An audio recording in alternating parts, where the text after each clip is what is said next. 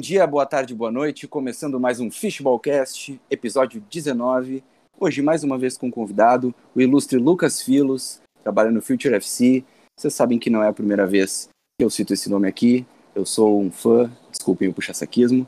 Hoje é muito bom ter ele conosco, vai falar bastante do United, que ele, ele entende muito sobre o Manchester.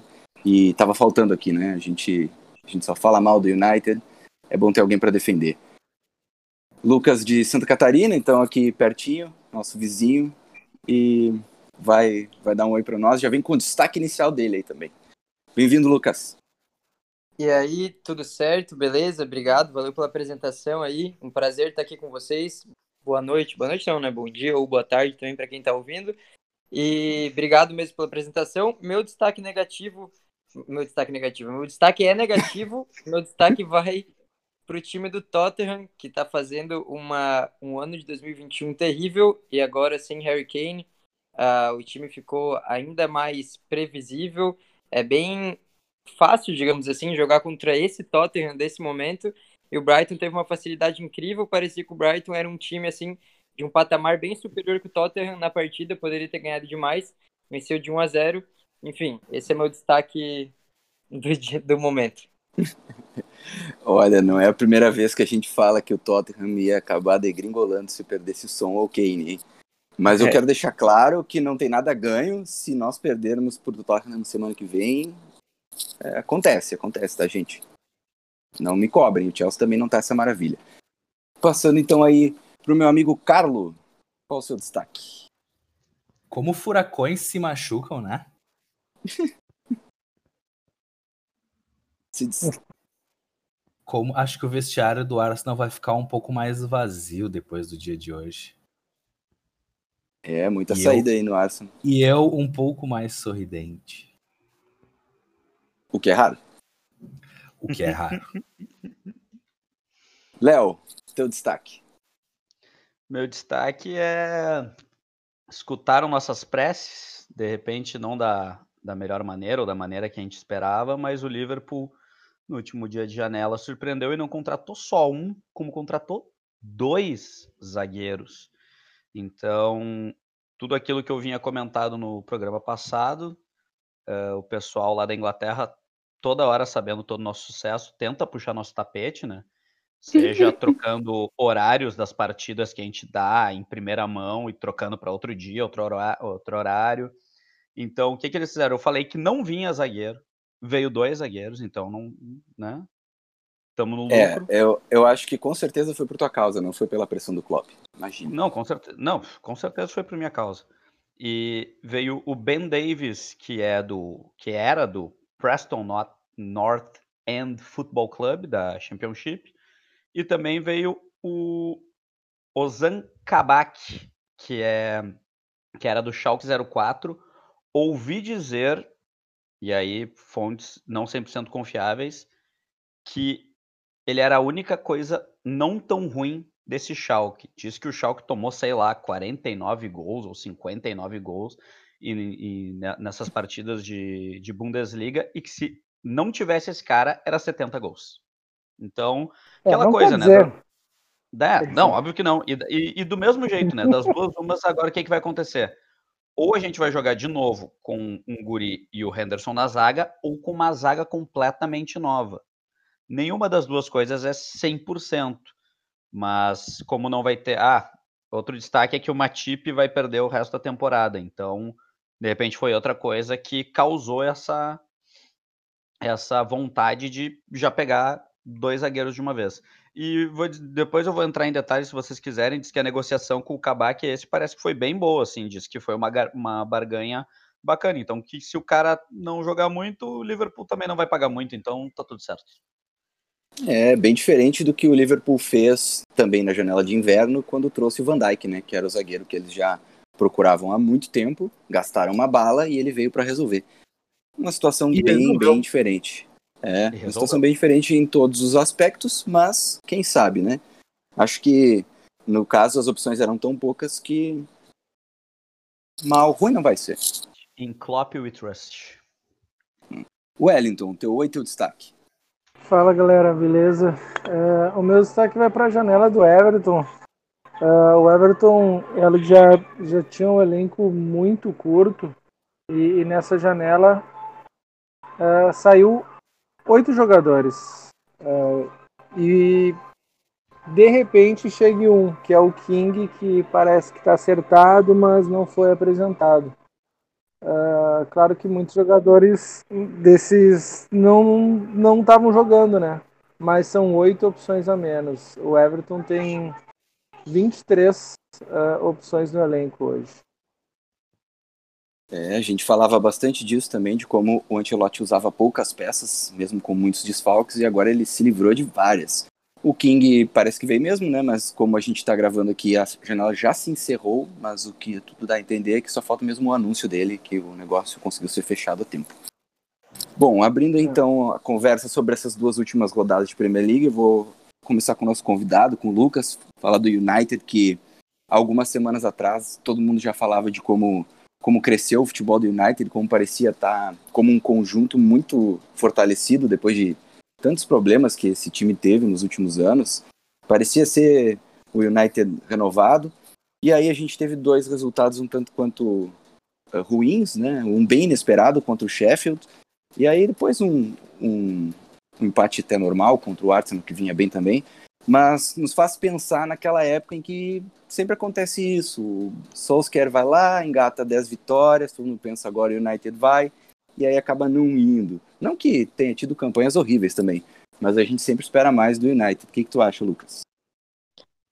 É, eu acho que tem, tem muito disso realmente, ainda mais porque depois da série do Ferguson foram tantos anos decepcionantes, decepcionantes que criou um problema crônico e é aquele tipo de coisa que para o United sair dessa é uma coisa até psicológica, assim, de ele chegar em outro nível seria um trabalho duro e esse trabalho duro é o que o Solskjaer está fazendo. Ele vem fazendo com que o clube realmente uh, saia um pouco daquele estava no fundo do poço quando ele assumiu e agora com certeza não está no fundo do poço, né? Então esse é um ponto que eu tento sempre destacar que agora pode ter um momento decepcionante, pode ter a, teve a sequência boa, aí tem um momento mais negativo, mas que o torcedor também tem que estar preparado para isso porque é, faz parte do crescimento gradual que o United está passando. Uh, existe um pouco daquilo de ser. Eu não acho que dá para tratar agora como isso, mas já que a gente está no momento de falar tudo na hora, né? Análises às vezes bem conclusivas no meio da temporada, mas de ser vítima do próprio sucesso, porque o United chegou na liderança do campeonato, num ponto que as pessoas não imaginavam, e agora que caiu para segundo, já começa a vir um, uma a, a, voz da desconfiança, digamos assim, né? E se ele tivesse vindo de trás e agora estivesse em segundo, seria totalmente contrário, eu acho, né? Iam estar tá falando sobre crescimento. Mas eu entendo que os últimos dois jogos tenham sido decepcionantes, então é, é natural mesmo a desconfiança. E isso pode ter trazido para o elenco um clima mais. É, ter brecado um pouco o ânimo, mas eu acho que se a gente comparar essa, esses pequenos deslizes com os deslizes que o United teve já em outros momentos, esse time de agora ele está bem mais encorpado e bem mais preparado para lidar com esse tipo de coisa, eu acho. Eu acho que ele tem mais condições do que os times do United em outros momentos. Então, por isso, eu acho que não é um momento de pânico também, como não era o um momento de tão, tanto oba-oba, digamos assim, né? Eu acho que nem tão para lá, mas também sem aquele desespero. Sim, é, duas coisas que tu me falou me chamaram a atenção, que foi essa questão do United ter assumido a liderança e aí criou-se um hype, né? E aí agora o pessoal já tá querendo ir. Ah, meu Deus, tá degringolando de novo. E aí eu, eu lembrei como essa Premier League é assim mesmo, né, gente? Não tem ninguém que vá destoar. Quantos times já tiveram na liderança e passaram por situações parecidas? A gente tem, teve o Chelsea na liderança, a gente teve o Everton na liderança, a gente teve o Liverpool na liderança, o Tottenham, depois o United, agora tá o City. É bem complicado de, de querer colocar um, um, um carimbo num trabalho assim por uma situação de uma situação transitória, né? Isso aí faz parte do futebol, é um campeonato de pontos corridos e um dos mais disputados do mundo. Acho natural também. Apesar de eu ser um crítico do Solskjaer, uh, eu, eu, eu também concordo com isso. Acho que não, não é o fim do mundo. Mas eu também pensei isso quando o Chelsea perdeu para o Everton de 1 a 0 né? E aí o Chelsea fez isso comigo. Então, eu não sei. O lance é que a gente, a gente, a gente martela toda semana a mesma coisa sobre oscilação em função do, da temporada diferente, e daí quando a coisa acontece na nossa frente, a gente quer criticar como se fosse só problema de trabalho ou de peça A, peça B. Não, a gente vai, vai todo mundo vai acontecer isso com todo mundo de novo. E não vai ser, e eu acho, e eu acho que não vai ser uma, uma vez só na temporada, acho que vai ser mais vezes. E aí o que espanta é exatamente isso, é, é exatamente isso que o Filos falou, que é uh, tava numa qualidade técnica num nível muito elevado para os parâmetros do que a gente estava vendo. Tava jogando fácil. E aí essa derrota para o Sheffield é completamente bizarra, né, cara? É completamente estranha. Mas, mas é Bem bizarro. Porque assim, no, no jogo seguinte, embora o Arsenal e o United eu achei, eu achei um bom jogo no aspecto que o primeiro uh, United e Liverpool pela Premier League eu não gostei. E eu gostei desse Arsenal United, uh, mas o Arsenal, mesmo com desfalques muito importantes, na minha, olhando o jogo, parecia mais perto da vitória do que, do que o United. E o United, as peças chaves dele que destoam na, na técnica, parece que estavam muito, muito mais apagadas do que, do que deveriam. Assim, parecia que o jogo não estava chegando no Bruno Fernandes como chegava em outras partidas, e muito disso cara, pode ser problema físico, pode ser problema técnico, pode ser qualquer coisa, sabe? Então, acho que a gente tem que começar a apertar os cintos e se, e se preparar, porque coisas bizarras acontecerão ainda. Eu acho que também a questão do Bruno Fernandes é porque ele começa a ser visado, né? Também. Uh, o cara faz um, uma metade de temporada absurda, fantástica, inacreditável, ninguém esperava. E agora os caras vão começar a marcar ele. Porque é, é, assim que se. É isso que se faz com o jogador que destoa, né? É, os caras vão, vão, vão fechar o Bruno Fernandes. Eu acho que o Arsenal fez isso. O Arsenal sabia que, que, tinha que fechar o maior criador dos caras. E aí foi lá e fez isso. Tu sabe que para mim, eu, eu, vi muita gente falando do, do duelo Chaka e Rushford e como o Rushford, acho que em duas, três oportunidades, quase quebrou a coluna do Chaka. Eu, eu achei eu, cara, eu achei sensacional as maneiras que o Chaka tentou impedir que o cara fizesse alguma coisa, porque daí chegava sempre, embora o Rushford passava dele, ele chegava já com a bola quebrada para a linha de defesa do, do Arsenal rebater. Tanto que a impressão que dá é que o Davi Luiz fez uma partidaça, e até acho que fez uma partidaça, sabe? É, eu vejo muitos méritos nesse segundo jogo do Arsenal, na maneira como se preparou para o jogo. E Bom, isso já não é de agora, a gente tem visto o Arsenal evoluindo muito, né? Mas vamos chegar no Arsenal. É, vamos, vamos, continuar. Eu tenho no... uma pergunta pro, pro Lucas. Ô, Lucas, tu não acha que o, o, o, o Solskjaer não teve tempo já para tipo, ter um time titular fixo e essa rotação que é só a defesa que não roda, o restante do, do, do meio para frente tem muita rotação, tu não acha que isso prejudica um pouco o Manchester? É, eu, eu acho que eu entendo, mas eu acho que talvez o que prejudica, prejudicaria mais fosse talvez se ele mexesse muito em esquema, em forma de jogar uh, toda semana, eu acho que seria mais prejudicial.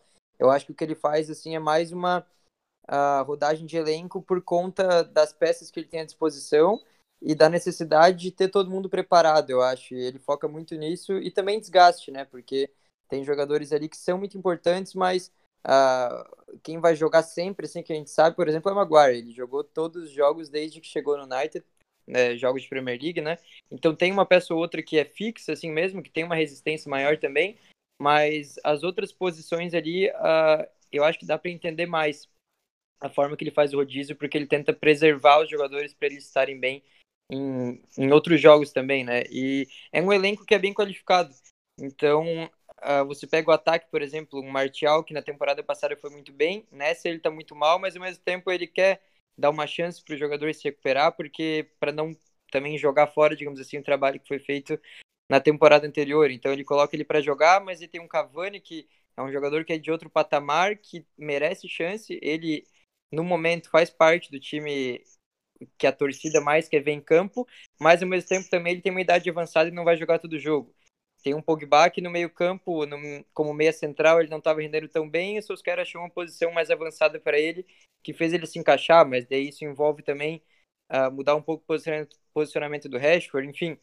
Uh, eu acho que tem um, tem um contexto por trás, assim, de ele fazer algumas mudanças. Eu acho que isso eu não trataria isso como um ponto prejudicial no momento. Tu falou do Maguire, e eu, eu me lembro dele no Leicester, eu achava ele um ótimo zagueiro. E aí ele teve um começo bem difícil no United, né? E agora ele tá muito bem. É, eu não sei, isso é até normal em jogadores que vêm de outras ligas, a gente vê muito isso, o cara demorar para se adaptar. Mas acho que no caso do Maguire parece ter sido mais sentir o peso, assim, talvez um pouco de mudar do patamar Leicester para United, de ser aquela figura de ser o, o xerifão e o capitão. Será que tu acha que levou um tempinho aí para ele, ele sentir essa, essa carga e conseguir fazer o, o jogo é, dele? eu acho que teve a ver no começo com a questão da a questão financeira mesmo, que ele virou meio que um alvo assim de piada na internet por conta de ele ter sido o zagueiro mais caro da história e claramente ele não tem o futebol de zagueiro mais caro da história, mas ao mesmo tempo também claramente ele jogava muito bem no Leicester e se você analisa o jogador em si, ele era um jogador muito bom e como ele vem sendo nessa temporada. Ele teve um começo de temporada também preocupante, ele até passou por situações complicadas ah, na pré-temporada, né? Teve um caso envolvendo lá aquela, aquela treta que aconteceu lá na Grécia e tal, que ele chegou a ser preso, aquilo lá. E daí também teve um jogo com a seleção da Inglaterra, na Nations League, que ele foi expulso. Era um momento que, psicologicamente, ele estava abalado. Aí começou a temporada mal, teve 6 a 1 pro Tottenham, que ele jogou muito mal, isso pesou muito, mas aí deu para entender o valor dele, porque daí ele começou a dar uma volta por cima muito considerável, assim. Ele foi pro, pro, para a posição mais baixa possível ali do ponto de vista psicológico e agora ele está sendo um dos jogadores mais regulares, não só do United, mas acredito que da Premier League. Se você analisa o jogo dele especificamente, percebe que ele vem jogando muito bem. E eu penso, uma coisa que eu sempre penso é assim, se a gente colocasse, uh, pegasse o mesmo jogador, a mesma atuação, mas aí troca a aparência dele e coloca outro nome, talvez ele seria um cara elogiado. Mas como ele já vem com uma uma etiqueta, assim, de você ver lá, esse cara custou 75 milhões, 80 milhões. Aí parece que ele não. que a crítica é mais fácil de acontecer, né? Então eu acho que se analisar o desempenho dele, ele merece muito mais elogio hoje do que, do que contestação. Maguire, que eu gosto de carinhosamente é. chamar de geladeira.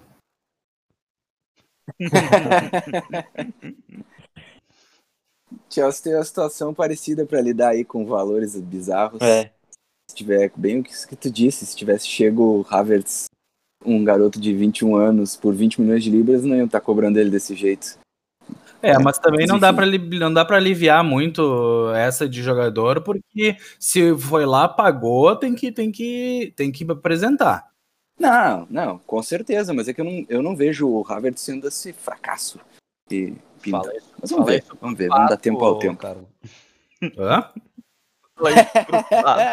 Fala. Ah, bom, é que o Pato. Ah, o Pato é foda. Vamos falar do Pato. Vou passar então para o Everton. Vocês sabem, vocês fiquem à vontade para interferir. O Wellington, tivemos aí, como tu falou, várias saídas e uma chegada, né? Do Joshua King, estava no Bournemouth, caiu com o Bournemouth na temporada passada. Não estava fazendo uma temporada lá muito boa, mas parece ter sido a escolha do Ancelotti. E a gente já falava muitas rodadas dessa questão do, do Everton não ter um elenco farto, e mesmo assim o Ancelotti usa muito pouco as peças que tinha, principalmente as de ataque, né? Ele se livrou de várias agora, então parecia que ele realmente não queria usar, mas a gente já viu o time ter vários problemas com lesão e é possível que aconteçam mais, né? Que, que, vai, que vai ser feito se isso acontecer? É, como é que o Everton vai entrar em campo? porque o Ancelotti não mexe no esquema, não, não mexe nos jogadores. É complicado, né? Complicado. Como é que tu vê esse, esse resto? Porque o Everton veio de duas, duas rodadas bem complicadas, alguns jogos difíceis mesmo, mas os resultados já não foram mais tão bons quanto eram antes. Será que dá para manter o ritmo? Cara, é...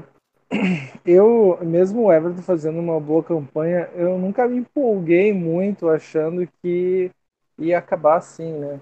É, tipo, com o Everton também. O meu objetivo ali sempre foi ali mirar ali no quinto, sexto lugar, uma, uma meta que hoje ela é bem possível, com a pontuação que o Everton tem, né? E jogos a menos.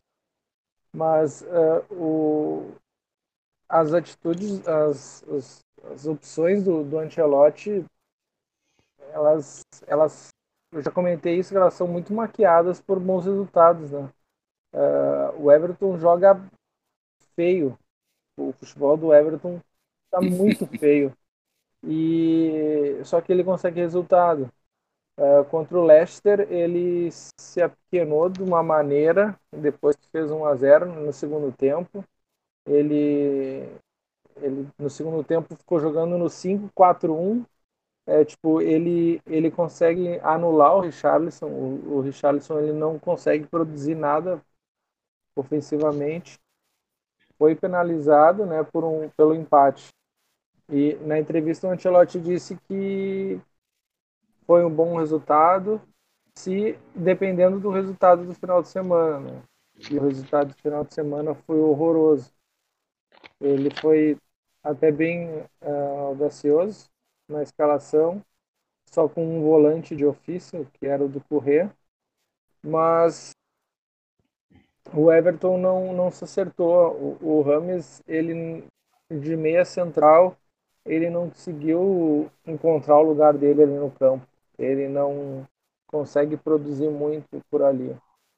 Uh, mesmo ele comprometendo um pouco defensivamente, uh, a posição que ele melhor joga é na, na, na ala direita ali, né, na ponta direita. Uh, o Ancelotti ele demorou para nesse último jogo contra o Newcastle já ficou claro, né? Ele saiu com praticamente todos os jogadores ofensivos no time. Ele fez uma alteração, que foi o Gomes no lugar do Ayob. E, enfim, ele só tinha uma opção para meia, meia, meio e ataque, que era o Gordon, e obviamente ele não botou, que ele nunca põe ele. Ele foi um dos emprestados, inclusive.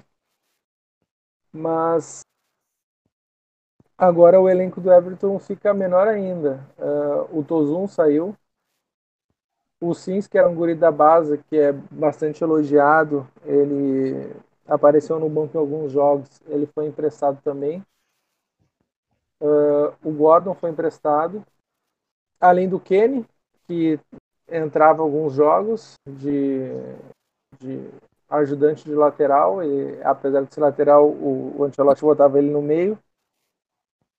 Uh, o Everton ele vai para o resto da temporada ele vai ter, uh, por exemplo, na quatro zagueiros, né?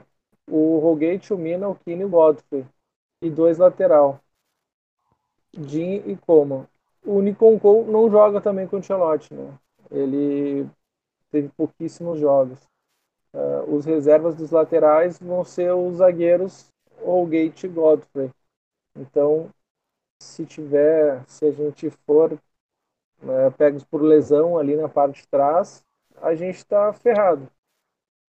No meio campo a gente já tem uh, três jogadores machucados, que é o Alain, o Delphi e o Gabamin, que não tem uma data exata, eles uh, o, o Alain provavelmente vai voltar mais para o final do mês, mas não tem data uh, certa de volta.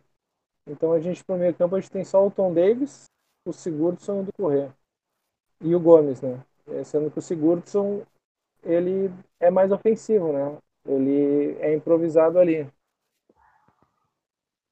Pro ataque o Bernard acabou ficando, né? Porque eles se o eles não ele estava acertado com, eu não lembro qual era o time árabe lá. E como a negociação dele deu para trás, o o Gordon foi emprestado. Então, a gente vai ter o King, se tudo der certo, diz que deu tudo certo com a papelada dele, falta só o anúncio. É, vai ser uma esperança ali, porque no último jogo, por exemplo, Richarlison, Rames e Lewin não tinha não tinha outra, um outro jogador para botar que pudesse não que o King seja melhor que esses jogadores, mas esses jogadores eles podem não não estar tá num dia bom e, porra, tu tem que ter alguém ali no banco, né? E se tu quer uma competição europeia, tu precisa de mais. Uh, mais uma vez, o elenco do, do Everton vai ficar curtíssimo para a segunda metade da, da temporada. E agora é, é, é torcer contra lesões. E, Confiar na DM. É,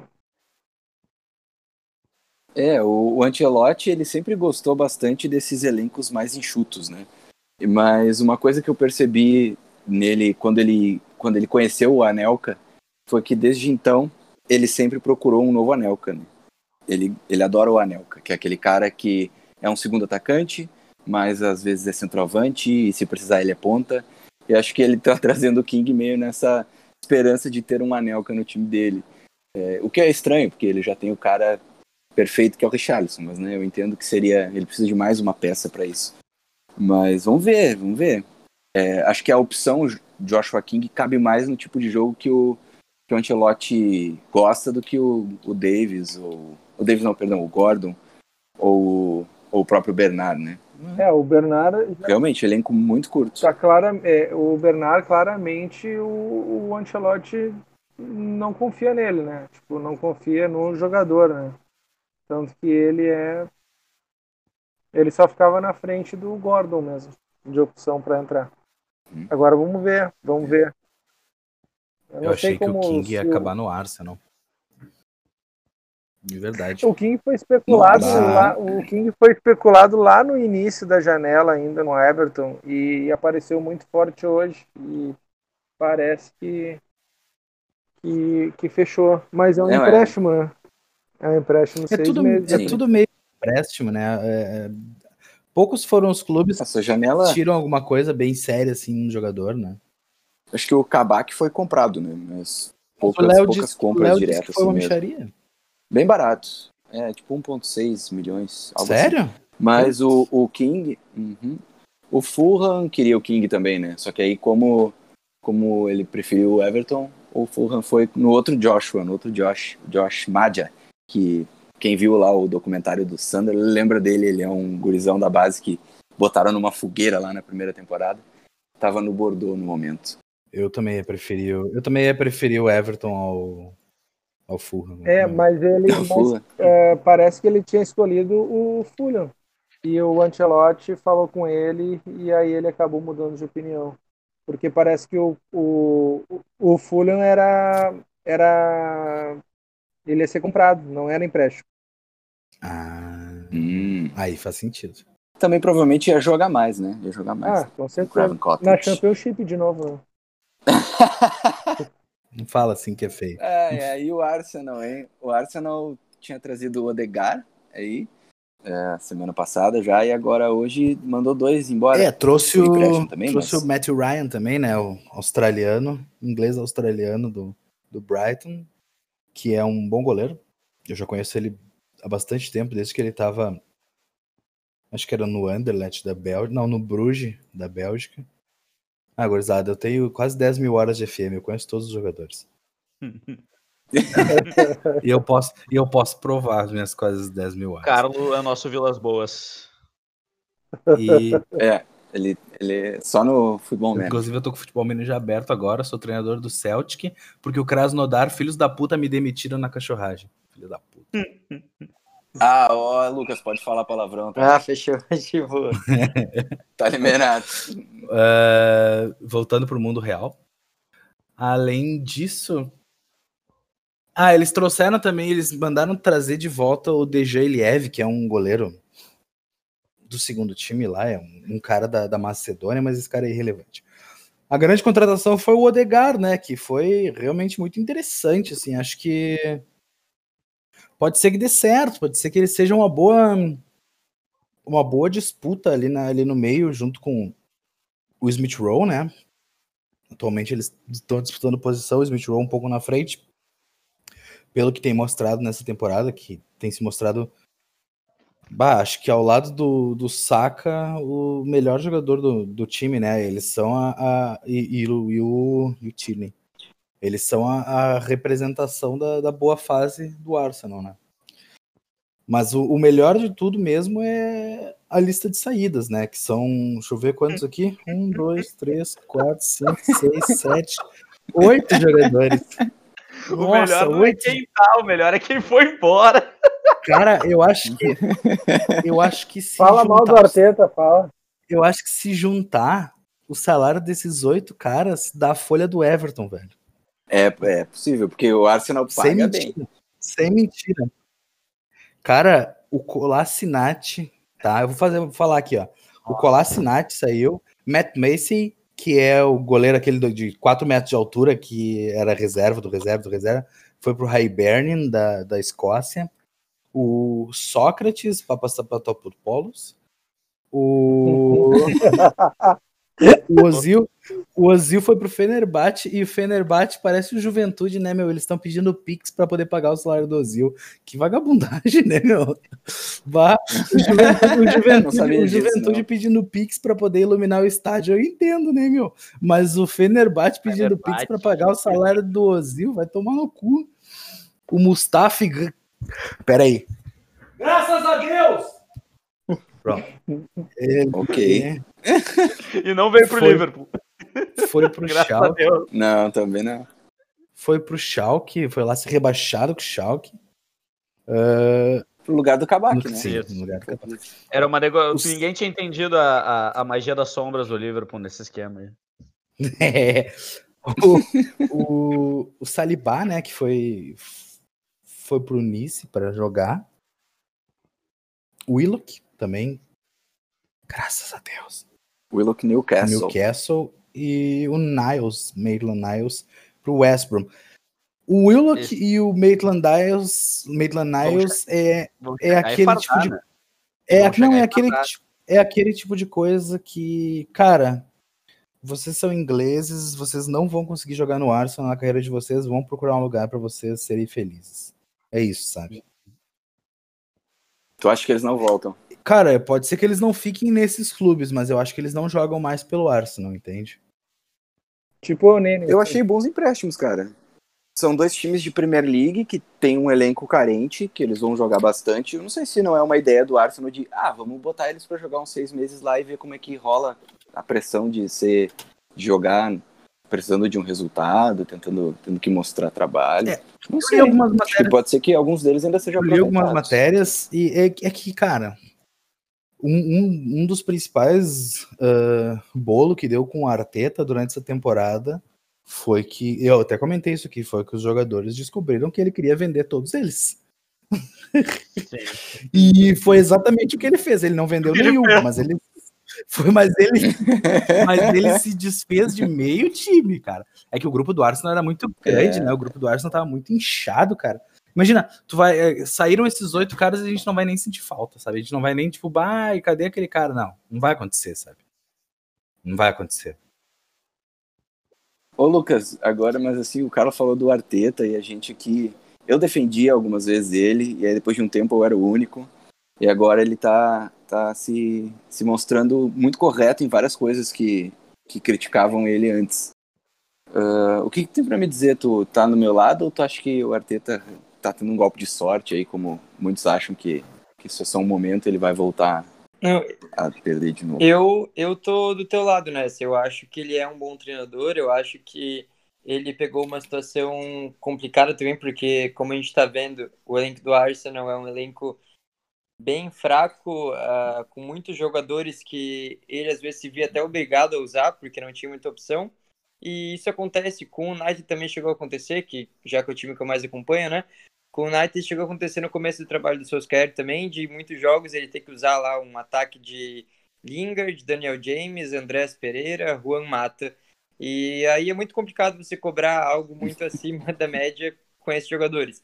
E o Arsenal passou por situação parecida também, ainda está tá passando, então eu acho que para a gente conseguir ver o trabalho do Arteta é, para o consenso ser de que está sendo algo muito bom, ele vai precisar de apoio na janela de transferências em mais janelas ainda. Eu acho isso inegável porque a qualidade dos jogadores é o que faz a diferença. Mas com o que ele tem e o que ele está fazendo para tentar limpar o Arsenal também, né, do ponto de vista da, de filtrar o elenco, eu acho que é positivo e eu vejo ele também como um cara que toma decisões inteligentes em relação à escalação, à estratégia de jogo, na maioria das vezes. Ele sabe que no começo ele tem que fazer um pouco de coisas que talvez ele não vai fazer quando o time estiver melhor. Eu acho que está tudo fazendo parte de um processo. Um ponto ou outro, eu imagino que seja bem justo criticar, mas nas últimas semanas ele está conseguindo corrigir alguns problemas, né?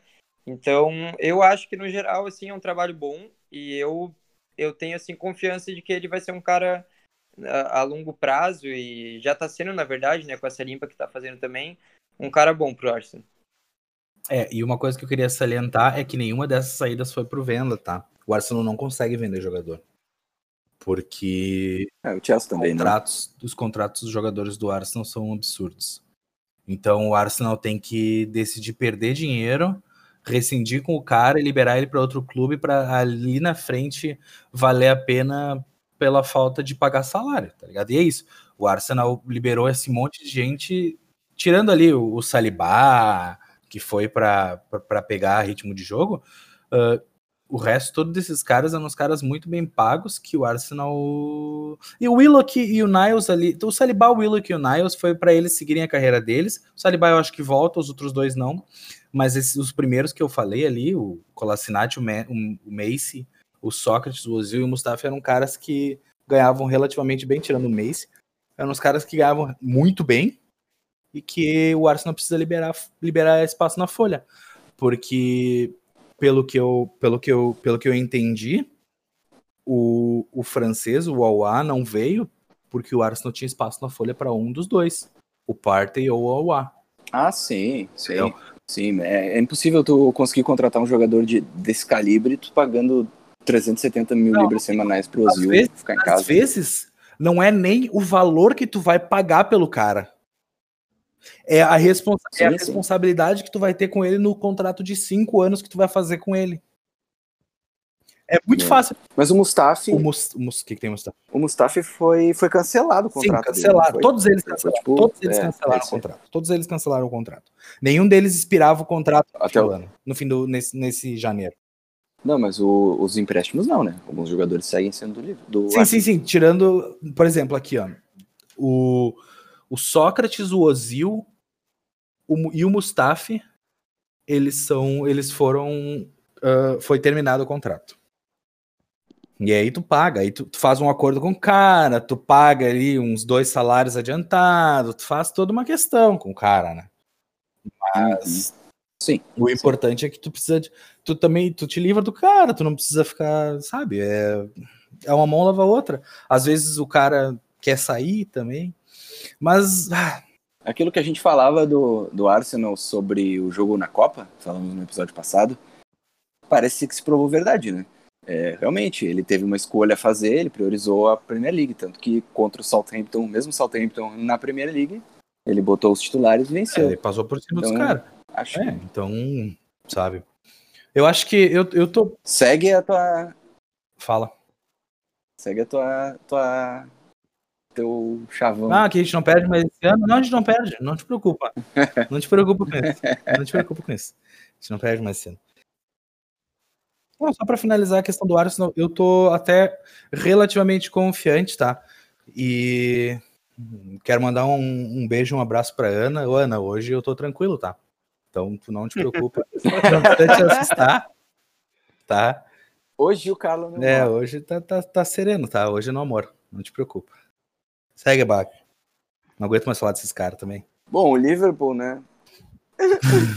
o Liverpool, é, como o Lucas pontuou bem no começo aqui, as coisas mudam muito rápido, né? E a gente tem um imediatismo complicado com, com essa questão do, de uma temporada tão atribulada e com tantos problemas extra-campo. E o Liverpool parece ter dado uma reviravolta muito rápida, né? Teve... Estava sendo muito criticado, o Klopp criticando nas entrelinhas a direção por não trazer os reforços que ele disse que precisava. O time começando a, a perder um pouco o gás.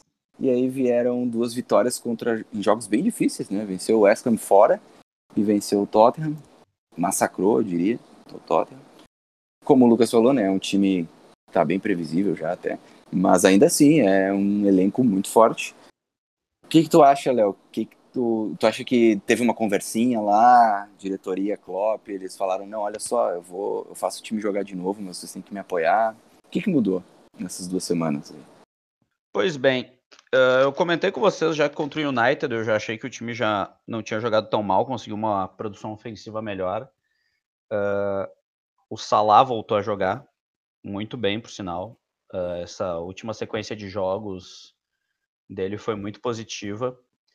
Contra o Tottenham, acho que para as propostas de jogo, o Liverpool conseguiu fazer o que ele gosta de fazer. Poderia ter deixado tudo a perder se não fosse aquele gol anulado do som no começo do jogo, porque a gente sabe como é que o Tottenham reage se sair na frente, né? De se fechar completamente. Então, de repente, a, função de não ter saído com o placar atrás nos ajudou bastante, principalmente para esse jogo contra o Tottenham. Contra o West Ham, o que, que aconteceu? Eu, eu esperava até um jogo um pouco mais duro, no quesito até defensivo do West Ham. O West Ham a gente, a gente vinha falando sobre ele, sobre o Moyes saber montar um, um, um, ferrolho bacana e uma, uma saída com certa velocidade.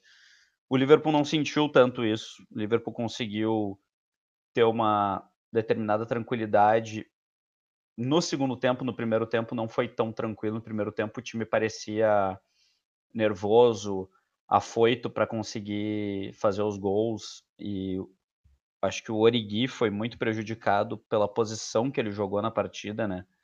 Ele jogou lá no canto esquerdo, fazendo meio que às vezes do mané. E vamos combinar que o Origi pode não ser um craque, mas ele também não é um mané, então na verdade, na verdade bem longe disso. Opa. Bem longe disso. É, acho, acho, que eu entendi o que tá, tu quis dizer. Mas, mas enfim, uh, o Shaqiri fez uma baita de uma partida. Jogou bem, foi um dos percursores da ofensividade do, do Liverpool.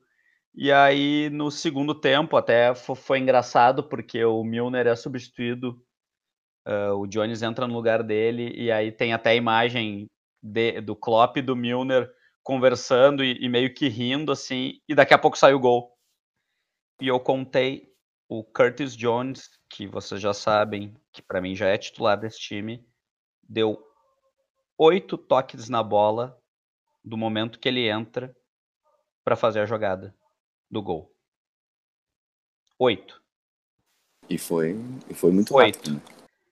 Eu conheço caras que deram 50 vezes mais toques na bola durante todo o primeiro tempo. É, lá vem.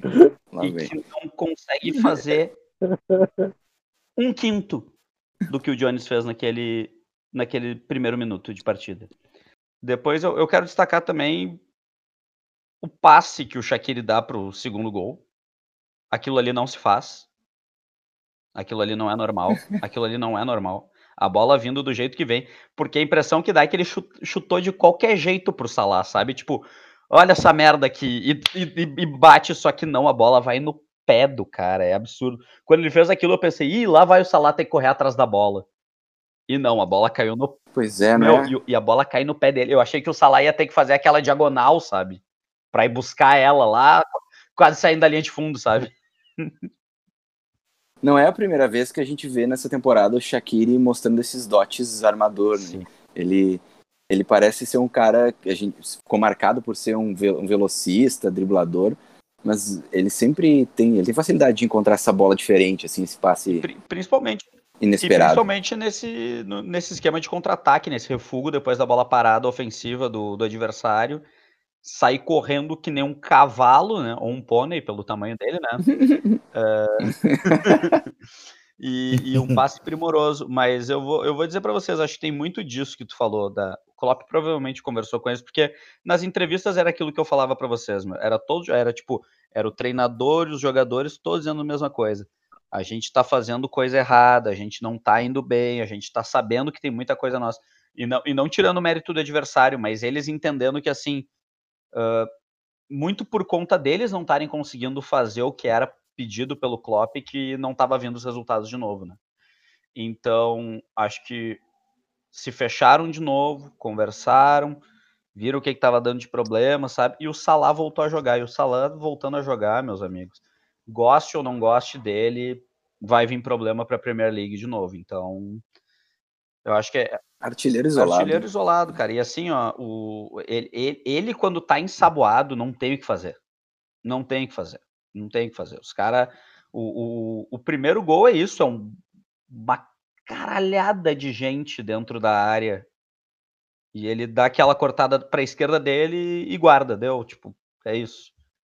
Então. É. Então acho que tem muito disso. E vamos ver agora, né? Matip fora.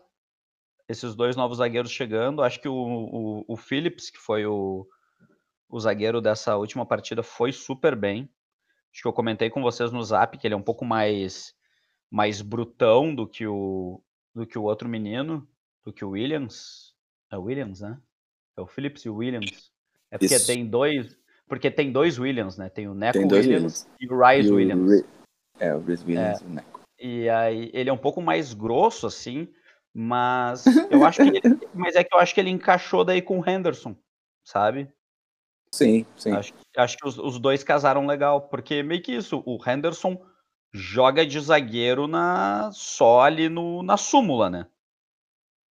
Porque é quase É, o jogo ele- inteiro, ele, qua- quase o jogo inteiro ele tá no meio campo. Sim. É o que ele sabe Então. fazer, né? É, não, e, e muito por conta que tem gente ali que não sabe fazer, daí ele tem que fazer de dois, né? Então, Então, É Lucas, o o Léo, ele tem uma opinião bastante ãh, única e, e própria dele quanto ao Thiago Alcântara. E a gente reconhece que talvez o, o hype em cima do Thiago nessa temporada tenha sido um pouco grande demais, porque ele ainda não tá. Ele ainda não mostrou o melhor Thiago Alcântara. Mas, mas segundo o Léo, ele não deveria ter vindo ao Liverpool. Tu acha que foi uma contratação meio, talvez, impensada, assim? Ou tu acha que ele ainda vai render, vai ser um grande nome desse time? Eu, assim, é, tem um lado meu que é o lado de fã, que o Thiago Alcântara, confesso, um dos meus jogadores preferidos há muito tempo, desde lá de quando ele surgiu no Barcelona, em 2011. Então é um jogador que eu sempre acompanhei muito de perto. Mas, por outro lado, eu lembro até que, já puxando de novo um pouco para o United também, eu lembro que ele foi especulado tanto no Liverpool como no United, né, na última janela. E Uhum. eu lembro que eu ah, argumentei lá no Twitter e tal sobre o porquê que eu não era tão fã do negócio por conta do que o United precisava no momento e pelo perfil dele mesmo. E eu imagino que no Liverpool se encaixa um pouco isso, mas também que faz parte ele ter uma dificuldade ou outra no começo. Se a gente for ver, por exemplo, o Fabinho, ele ficou sem jogar por um bom tempo até que ele se adaptasse a- ao que o Klopp pede dos seus jogadores e depois ele se tornou um dos melhores meias do mundo. Então eu acho que também isso pode acontecer com o Thiago, porque ele é um jogador que já demonstrou que consegue evoluir e pegar o que cada treinador passa para ele. É, percebo que no Bayern ele conseguiu se tornar um jogador muito mais participativo do ponto de vista da marcação, mesmo que ele não seja um jogador ah, que está nos moldes que o Klopp gosta, que assim, o Klopp gosta de um time que pressiona, gosta, mas quando o time, muitas vezes, quando o time está sendo atacado, ah, nenhum meia do Liverpool parte para a bola de uma forma muito agressiva e muito ah, sem, sem consciência, digamos assim, como o Thiago está fazendo em alguns momentos, porque daí às vezes abre um buraco ali que os outros jogadores não conseguem cobrir. Então eu acho que tem algumas coisas assim que o Klopp ainda vai ter que ah, fazer o Thiago aprender. E eu acho totalmente possível que isso aconteça e que na próxima temporada a gente esteja falando dele já com uma reputação elevada de novo. Então eu acho que nem, nem 8 nem 80 também. Eu acho que ele não é um problema para o Liverpool no, mo- no momento. Ele faz parte até de boa parte das soluções que talvez o Liverpool possa encontrar, mas ah, precisa, claro, ainda ser, ser treinado para o nível que o Klopp pede para os jogadores, eu acho. Perfeito, eu, eu vou nessa, nessa linha também. Acho que ele tem muita qualidade para ser, ser escanteado assim tão, tão rápido. Alguém mais, alguma colocação sobre o Liverpool? Alguma pergunta? Eu. Vai lá, vai lá. Tu é o porta-voz do- dos Reds aqui. Não, a, a única coisa que eu ia falar, eu, eu já falei pros guri aqui e até pro. Já quero falar pro Lucas. A minha, o meu grande sonho é o, o Thiago Alcântara levando o Liverpool ao título, ah, sendo o melhor jogador do mundo pelo Liverpool. Ah, o meu problema é que meio que já dão como isso. Tipo, o, a mi- a- o meu questionamento é ele é incriticável pelo, pelo que eu vejo em, em, em várias em vários veículos e cara é, é o que eu digo eu não sou bobo eu não sou bobo eu, eu tenho noção do potencial dele eu tenho noção de tudo que ele pode fazer de como ele bate na bola de como ele tem compre- eh, compreensão tática mas a gente não pode estar elogiando ele agora ainda entendeu não pode Não pode, pelo, É. que ele tá fazendo, não, não pode, não pode, não pode. Não pode, porque eu, eu, eu comentei com um amigo meu que É, o problema. O, o- um problema. Eu comentei com amigo meu que o problema é que parece que ele joga pra ele, não pro time. Então, esse negócio de ter números extremamente altos é tipo assim: ele pega a bola, fica tocando várias vezes no próprio pé, assim. Não, um, dois, três, quatro, cinco, seis, sete, dá ali 20, 20 toques na bola. Vamos. E, e é isso, tá ligado? Meu, porque se esse for o caso, a gente pode conversar com a Premier, a gente dá uma bola só pra ele e deixa o jogo rolando, porque o Liverpool já joga com um a menos igual. Então tá de boa. Ai, ai. É, a gente E eu prome... que... E, cara, eu juro pra vocês que eu tentei não me exaltar. Tentei não falar dele. Eu tô tentando nem citar. Porque eu, eu sei como é que é a defesa dele. Eu sei. Toda, todo Não, e co- episódio e co- tu, tu Não, e como, e, como ele, e como ele é admirado. ah, episódio passado nem falei dele. Só que, cara, eu revi o jogo hoje do contra o West Ham. E não dá, cara, não dá. Desculpa. Ai, ai. É. Bom, né? Então tá, vamos, vamos negociar aí. A gente te manda o Jorginho, tu nos manda o Thiago. Aceito. Falando do Chelsea, tivemos a estreia, ou estreias do técnico novo, Thomas Tuchel, que causou um alvoroço danado, porque veio atrás da demissão do Lampard, então a torcida ficou enlouquecida. Tem muita gente que já, já torceu o nariz só porque o cara chegou nessa situação. Eu não sou desses, né? Achei bem interessante o que ele, o que ele tentou fazer já. Ele teve pouquíssimo tempo, quatro dias e dois jogos, e já, já mostrou uma postura muito diferente. Mas eu queria ouvir do Lucas o que ele pensa. Primeiro, porque ele é o convidado e ele é mais importante do que eu, e também porque ele escreveu hoje pro Future FC sobre o Tuchel, né? Então eu queria ter o teu, teu insight sobre a situação. É, então, é, eu vejo a situação como uma situação de que o Chelsea só demitiu o Lampard porque tinha já engatilhado um treinador de alto nível para substituir. Eu imagino que eles dariam mais tempo caso não tivesse nenhuma opção dessas no mercado. Então, para mim, isso mostra que eles têm uma confiança nele. Aí tem o lado que pode ser negativo, que a gente está falando de um clube que já teve muitos problemas de diretoria com o treinador, então não é fácil trabalhar no Chelsea, com um treinador que já teve muitos problemas com diretorias por onde passou. Então, se a gente for ver por esse sentido, é, causa uma preocupação e a gente tem que apontar esse lado. Aí, pelo outro lado, eu uh, penso que o Tuchel é um treinador de altíssimo nível, é um treinador que uh, tem qualidade indiscutível para assumir um time como o Chelsea, tem conhecimento, consegue aplicar bem esse conhecimento também, porque em todos os times que ele treinou, ele fez o time melhorar. Uma hora ou outra pode ter tido algum problema, muitas vezes problemas extra-campo, mas eu acho que não dá para negar que ele chegou e fez o time melhorar. Ele chegou no Dortmund quando o Dortmund tinha ficado em sétimo com o Klopp e fez o time ficar em segundo e jogar um futebol uh, muito qualificado. Os trabalhos anteriores também na Alemanha já tinham sido bons, que fizeram ele chegar no Dortmund, né? E no PSG, ele pega também o time do Naemer, que tinha conseguido até perder o título da Liga para o Mônaco, e recupera, claro, cria aquela hegemonia nacional que é obrigatória para o PSG, mas faz o time dar o, o salto que precisava, não teve o título, mas chegou perto do título da Champions, né? Ele mostrou que ele fez o PSG ganhar mais casca, digamos assim, e foi o treinador que, que foi mais longe com o time no principal objetivo, que é a Champions League. E deu uma competitividade boa, ele teve vários problemas para lidar lá no PSG e, e conseguiu, dentro de campo, fazer o necessário, mesmo que muitas vezes o futebol não era espetacular e também era motivo de, de críticas, principalmente uh, aqui no Brasil, eu via bastante crítica. Mas, no geral, eu vejo ele como um treinador bom, um treinador de qualidade negável e que pode sim ter um bom encaixe com o Chelsea, que tem um elenco muito bom. E eu acho que ele vai conseguir fazer um bom trabalho por ali. Eu vejo com bons olhos. Pois é, tu, falou, eu ia até puxar isso daí contigo, porque ele falou do elenco muito bom. O Chelsea, eu acho que é o melhor elenco que ele já pegou, né? Porque, assim, a gente tem o PSG que tinha estrelas galácticos no time, mas se tu for pegar o elenco inteiro, como era bem desequilibrado, assim, a qualidade dos jogadores, né? Tinha jogadores muito bons e outros de qualidade muito muito abaixo. O Chelsea tem jogadores de qualidade abaixo, mas tem um, um elenco gigante, né? A gente tem acho que se trouxer algum, alguns emprestados, chega a dar 33, 35 jogadores no elenco. Peças ele tem. E ele gosta muito de variar, né?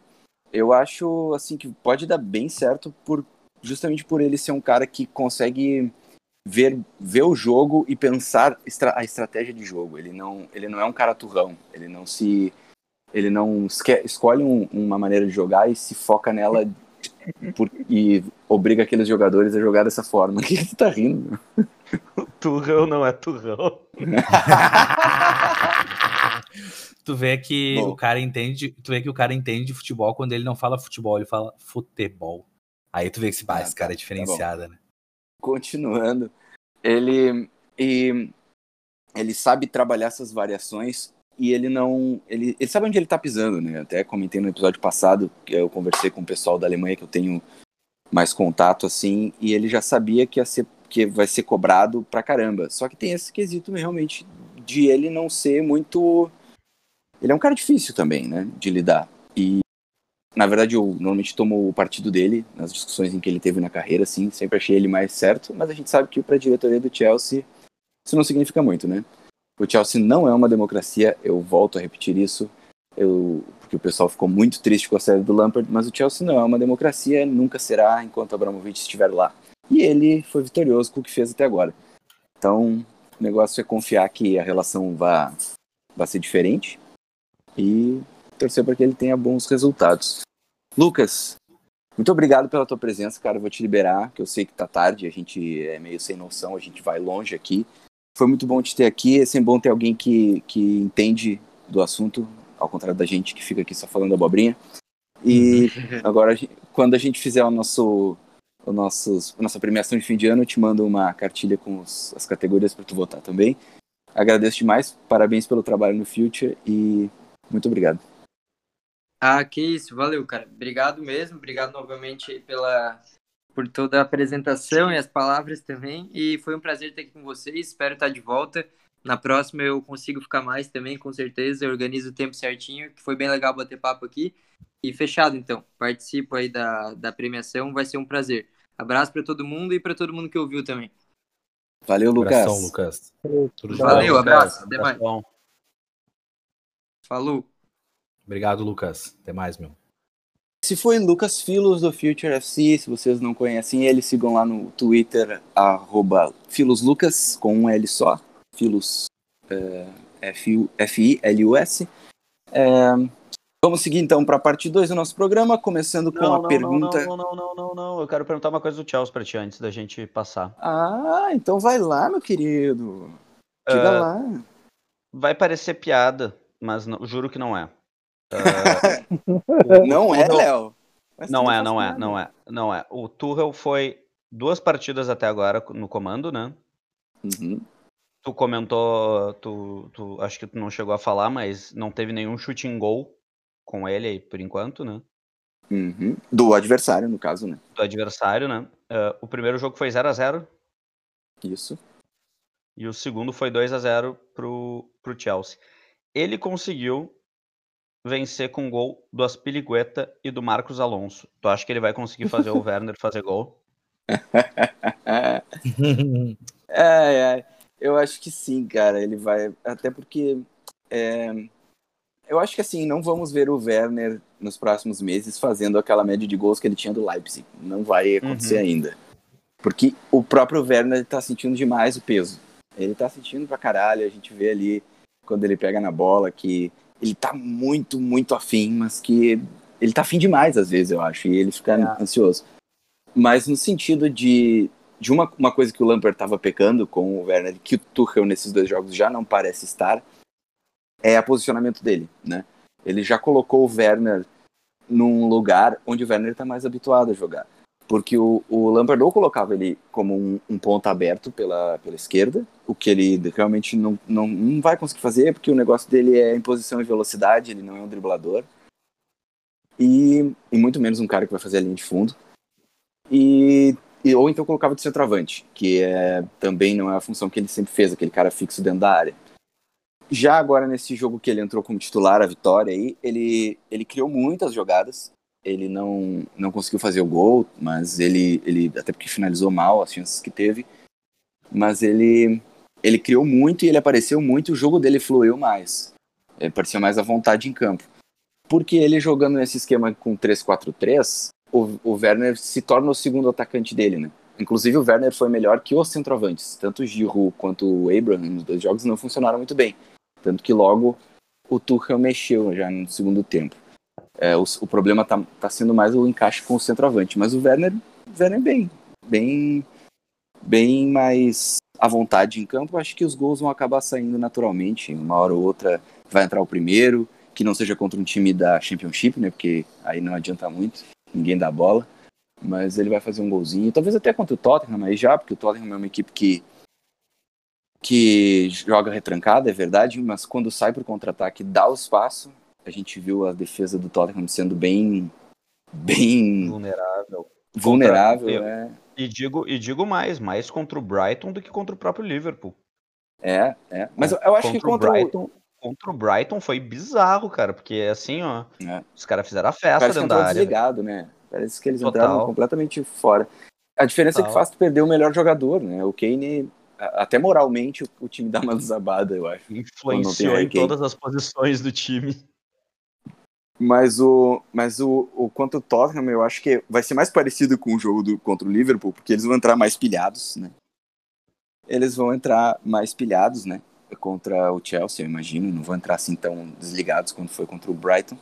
Mas eles vão dar esse espaço na hora que eles, que eles procurarem o gol. Se o Chelsea conseguir fazer um gol no começo, vai. Mas a gente fala nos próximos. Já não vou destacar esse jogo porque falei demais dele, né? Tá, beleza. Partindo então para a parte 2, gurizadinha, temos a pergunta que jogamos no Instagram. Uh, hoje a pergunta veio do Arthur Lins, aquele rapaz que nos mandou o áudio falando sobre o, justamente o Tottenham. Ele deve estar meio triste porque desde que ele veio aqui o Tottenham degringolou ainda mais. Eu espero que ele mande outro áudio, quem sabe a sorte do Tottenham vira, ou que ele não mande mesmo, porque eu quero mais que o Tottenham se. Enfim. Que uh... coisa linda. O nosso amigo é. ouvinte nos adora. Não, ele é legal, ele é legal. Ele, ele, ele, eu vou trazer ele aqui porque ele é bom de corneta também. Então ele vai. É, isso participar, vocês vão ver. Bom, uh, a pergunta foi: qual é o time mais subestimado da Premier League? essa pergunta chegou para mim há mais de uma semana, tá? Ele me mandou e eu, eu ia usar no programa passado e aí acabei me esquecendo porque eu achei ela muito boa, porque é uma pergunta difícil pra caralho de responder. A maioria dos ouvintes ficou mais pro lado do Aston Villa, que também é a minha opinião, mas muito difícil, muito difícil. Quem é que quer começar? Eu posso começar, mas eu vou votar no Aston Villa também. Ah, mas é, quer, quer dissertar mais sobre por que você Não, eu acho que ele, eu acho que ele é um clube que não tem uma, não tem um grande investimento a nível de Premier League, mas ele é um clube que ele fez boas contratações. A começar boas, pelo, né? pelo meu jogador favorito da Premier League, que é o Martinez. É, não, o Saka também. O Saka não conta, porque o Saka é o meu gurizinho. Mas é, o, o Martins não é mais jogador, né? Do Arsenal, então tudo bem. É, não, mas eu acho que um bom time se faz pela defesa e quando tu tem um goleiro extremamente confiável, tu, tu começa a ter um bom time. O Tim sabe muito bem disso, né, Tim? É verdade. E, e realmente, tem... o Martinez, ele, ele eu acho que foi essencial. Essencial pro salto do Aston Villa que na temporada passada lutava para não cair e hoje luta por uma vaga no Big Six, né? No top 6. Não, ele é um, é um goleiro, um cara pronto. Um cara pronto, um cara 100% uhum. pronto. Um cara que qualquer time. O Chelsea podia ter pego o Martinez. Podia, podia. Tá ligado? Talvez fosse melhor que o Mendy. Não, não, não sei, mas tipo, acho que eles são, acho que eles são equiparados, mas eu digo assim, ele é um cara pronto para qualquer o, por exemplo, é, o o Ento não gosta do Mendy. Quem é que tava, quem é que tava com, quem é que tava puto? O United ano passado tava puto com o DGE tá? É. é. O, o, eles podiam ter pego o Martins. O Arsenal não ia vender para eles, mas eles poderiam, entendeu? Ele é um cara, ele é um cara pronto. Então eu acho assim que o Aston Villa é um time que talvez ele não tenha chego no potencial máximo dele de futebol assim no, do, do, do time, mas eu acho que ele é um time que ele é, ele, ele, ele não dá um valor necessário para ele. Eu acho que ele é um time que ele, que ele tem muito a crescer, começando por boas acho. contratações. Essa é a minha é, justificativa. Acho. acho um time encaixado, um time que conseguiu moralmente se elevar depois de uma temporada difícil. E ah, vejo peças muito interessantes, muito interessantes mesmo, tanto no setor defensivo quanto no ofensivo desse time. Contrata muito bem mesmo. Você vai ver aí o Watkins, o próprio Barkley veio por empréstimo, mas provavelmente vai acabar ficando lá. É, o Barkley é uma excelente bem. contratação. É. O, manter o, o Jack Grealish, Grealish É, é, a missão é segurar o Grealish, né? Eles conseguiram, Ah. e acho que foi um grande mérito essa janela, eles seguraram a anterior, né? O Grealish, enfim. falaram, olha cara, a gente vai construir um time pra ti ser grande aqui, não precisa ir pra outro lugar. Muito legal, acho um projeto bem maneiro. Não sei se eles conseguem, eu não sei se eles conseguem manter o Grealish, tá? É. Pra próxima temporada. Talvez não consigam. Mas eu porque espero que consiga. Eu espero que ele vá pro Arsenal. não É. vai ir, não vai ir. Mas eu espero que se ele sair, ele saia pro Arsenal. Alguém mais tem uma opinião divergente? Eu, Eu, sei que o Léo tem. Eu tenho. E, e aí, e aí que tá, pra, só para botar os pingos dos is sobre isso. Eu até botei lá no, na caixinha de perguntas o Newcastle. Por quê? A gente subestima o Aston Villa, mas nem tanto, porque a gente até comentou no começo do campeonato as boas valências que eles têm, e, e o próprio Grealish, as contratações, ah, direto é um dos nossos times destaques da rodada, a gente sempre olha, acho que de todos os destaques que a gente fez, se duas vezes a gente não botou o jogo do Vila, foi muito, talvez. Então. Mas é que a gente é New- sábio, a gente é sábio, Sim. entende? Eu, eu, por que, que eu, por que, que eu botei o Newcastle? Primeiro, por causa do Pedro Luiz, um abraço para ele. Falou que eu teria que falar do Newcastle nessa, nesse programa. Pô, temos vários ouvintes que torcem pro Newcastle, hein? O, o Instagram Pedro Camper. Meu peso. Sigam. Ah, e aí que tá, cara, porque assim, a gente dá muito. Obviamente, ele, o, o- o Newcastle tá longe de estar bem na Premier League. Mas é que, por nós, estaria ainda pior, né? Porque Ah. o que a gente bate e fala mal do Newcastle e, e fala que, tipo, ah, fu- tal time vai jogar contra o Newcastle. Ah, três pontos. E Nada melhor do que, enfre- Nada melhor do Ele- que enfrentar o Everton duas vezes no campeonato. Né? Tá Não. Eu ia e- dizer, eu ia dizer que cara- ele, ele, ele tá colocando Ah. o Newcastle pra te deixar feliz, velho. Não, e, ô, tão meu, dolorido. mas, mas o Liverpool também não, não venceu o Newcastle, Bah, entendeu? rolou até um silêncio constrangedor. Não, e, e, e, e o Teta é esse, é um time, e eu não acho um, um time desprezível. Ah, a gente já falou bastante do Callum Wilson, mas o, o Almiron, aquele, é, o meio-campista deles, que é meio segundo atacante, quando não entra dormindo, faz boas partidas. Ou Porque quando eu entra na ele- posição errada também, né? É, não, mas eu- eu de- vejo- escalar ele meio errado. Eu, eu, eu vejo Troca ele às vezes. que melhora o Newcastle. É verdade. Eu, eu, eu tenho que não vou discordar disso aí. E, e às vezes, assim, ah, dos jogos que eu vi do Newcastle, ele é um jogador que ele precisa muito do anímico. Sabe aquele tipo de jogador que às vezes diz que tem. ahn, como é que é a palavra? Mania, que diz assim. Eu, me lembro, eu não me lembro qual jogador que falou isso uma vez, que, diz, que sempre dizia que a primeira bola para ele no- na saída de campo, ele tinha que passar para trás, porque o primeiro passe dele tinha que ser certo. Senão, eh, desestabilizava ele, entendeu? E eu acho que ele Uhum. deve ter, ele deve ter alguma mandinga de começo de jogo que se não dá certo no começo do jogo, parece que ele, ele sai do jogo de vez. Em compensação, se dá certo, ele fica endiabrado o jogo inteiro, sabe? Então, eu vou falar do Newcastle além pro meu amigo Pedro, também por causa disso, é um time que tem dado umas, em- embora não esteja bem na classificação, ele dá umas umas sapecadas às vezes e a gente já botava eles como certo, tipo, candidato a rebaixamento certo, sabe? Então, mais por isso. É, não, eu, eu, eu entendo o teu raciocínio até. Eu, eu não acho. Não sei se vocês se lembram que eu falei das contratações do Newcastle, que eu tinha achado boas. E até esses dias eu tava dizendo como é que eu pensei que o Jamal Lewis era um bom lateral.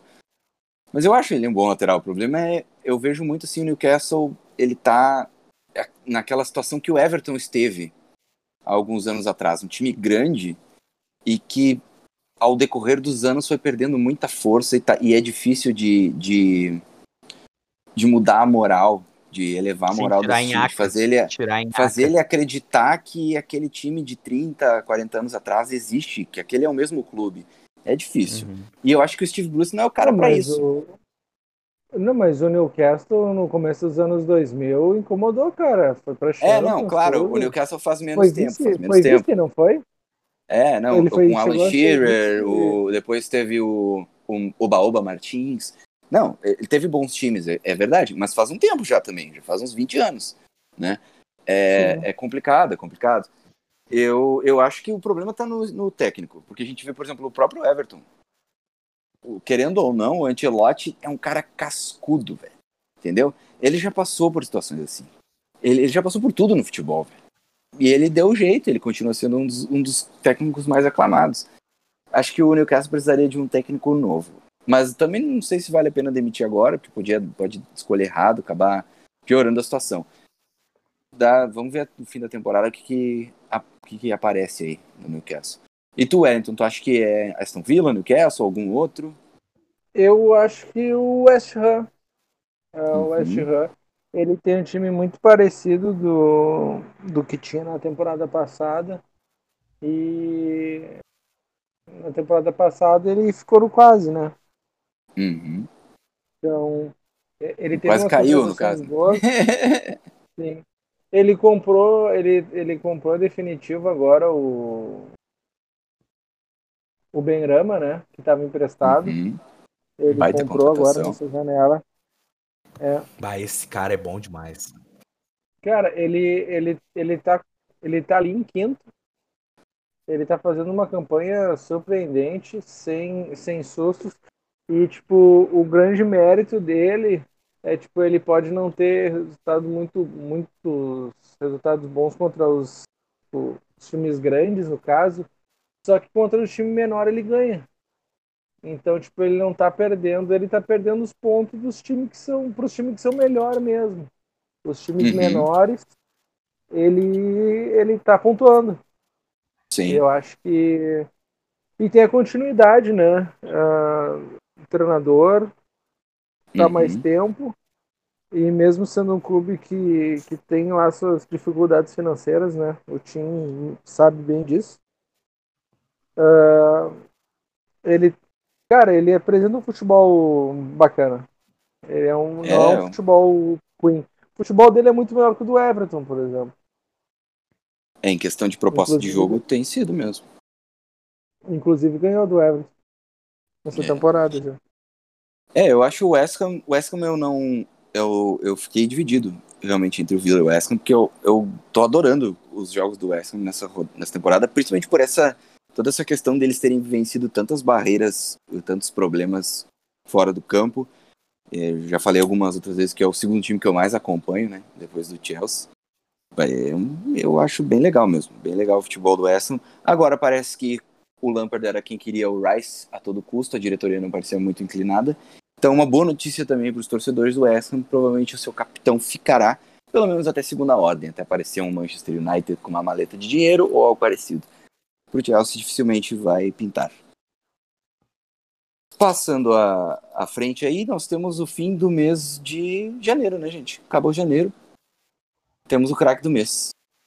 Eu vou, ser, vou abrir os trabalhos, vou ser bem breve, porque o Chelsea estava mal e agora está um pouquinho menos mal, talvez. Mas teve um cara que não era titular, mas entrava e ia bem, virou titular e continua muito bem. Kaylan Hudson Odoi é o meu craque de janeiro. Léo? Esse é muito Ah, bom jogador. Eu adoro. finalmente, finalmente É, posso dar o, o craque do mês pra ele. Tinha Mohamed Salah. Boa. Tá merecendo.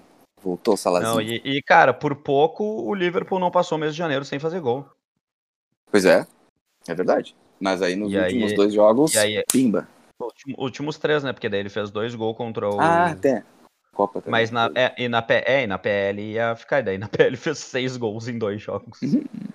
E dois, dois gols do Salah, né? Acho que contra o Tottenham ele não fez, né? Que eu me lembre, não. Não, não. Nossa. Mas jogou bem também e jogou bem contra o United na FA. Então, pelo conjunto da obra e por também, né? Finalmente eu tô dando o jogador do mês pro cara que é só o artilheiro do campeonato até agora, né? Verdade, verdade. Querendo ou não, entre altos e baixos, faça chuva ou faça sol, o Salah tá lá, metendo caixa. Tá lá. Salah tá lá. Wellington. Cara, eu. Foi bem difícil escolher. né? Eu fiquei em dúvida entre dois jogadores.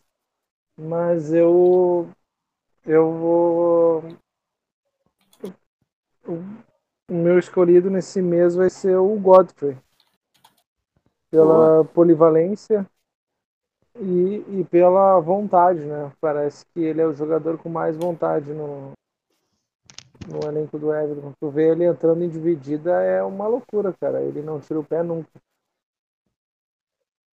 Só por curiosidade Outro mórbida. jogador, Ah, vai lá. Isso Hum. aí que eu ia perguntar. É isso que eu ia perguntar qual era o outro que tu tava na dúvida. Que é, é o, é o Tom Davis. Era o outro jogador. Que é um jogador que a maioria esmagadora da torcida não gosta. Ah, é? E, tipo, Nossa, cara, eu adoro É, ele. a maioria, a maioria da- esmagadora da torcida Sério, não eu adoro dele, ele. Tanto quanto o Sigurdsson. O Sigurdsson também é outro jogador que não é muito amado pela torcida dos Toffs. Mas os dois são torcida é excelentes. meio louca, jogadores. É, a tua torcida é zoadaça. É. Eles pegam, sei Ah, lá, eu- dois dos, dois dos, sei lá, seis melhores jogadores do time e eles odeiam. Por quê? É, mas, mas é assim, é assim. A torcida é assim. Eu acho que o caso do Sigurdsson é muito porque ele já tá há muito tempo, né? E o Arsenal e o Everton ficou muito. Teve momentos muito difíceis com ele. Aí o pessoal pegou no pé. Bom jogador. Sim, o, o Sigurdsson ele foi mais escalado em posição errada do que na posição certa. Sim, porque ele é muito bom, Mas- técnico, muito criativo, aí os caras podem usar ele em qualquer posição. E os caras ficam brabo, óbvio, né? Tu põe o melhor em qualquer Que posição. mas último-. Que nem nesse último jogo, ele jogou de volante no lado do, Corrêa. E, tipo, ele ficava mais, o do Corrêa. Ele fazia aquele, né, box to box, que é clássico dele. E não gostaram do Sigurdsson. O Sigurdsson foi muito vaiado. Mas é isso, né? Cara, essa é, É uma posição tá- cretina, velho. É uma posição cretina essa do, do cara que fica e que tem que criar o jogo de trás. Nossa, é, é- é difícil, é difícil de um cara ser aclamado jogando ali. Ainda mais quando não é a posição dele. Mas a gente, tu falou do Godfrey, cara, e é, é impressionante o quanto os jogadores da Championship, os destaques da Championship, têm dado. Claro, o Godfrey, na verdade, estava na Premier, né? Porque ele estava no Norte que caiu. Mas é um time que. É um time de Championship, né? O Norte, vamos ser sinceros. Ah, eles se destacam muito, cara, quando eles vão para outros clubes. Isso aconteceu com vários jogadores, é, é impressionante. É, A gente tem muitos exemplos, o próprio Ben Rama aí. é, eles dão muito certo. Por isso que eu acho que esse Ben Davis que o Arsenal contra, que o Liverpool contratou, eu acho que ele vai dar mais certo que o Kabak. Eu acho que esse cara aí vai, vai dar uma ajudada boa aí nessa. Eu nem Até conhecia ele bem, mas- E até por conhecer a liga, talvez a adaptação dele seja mais rápida que o. Cara, o claro. Esses caras. Meu, a Championship é um campeonato muito competitivo.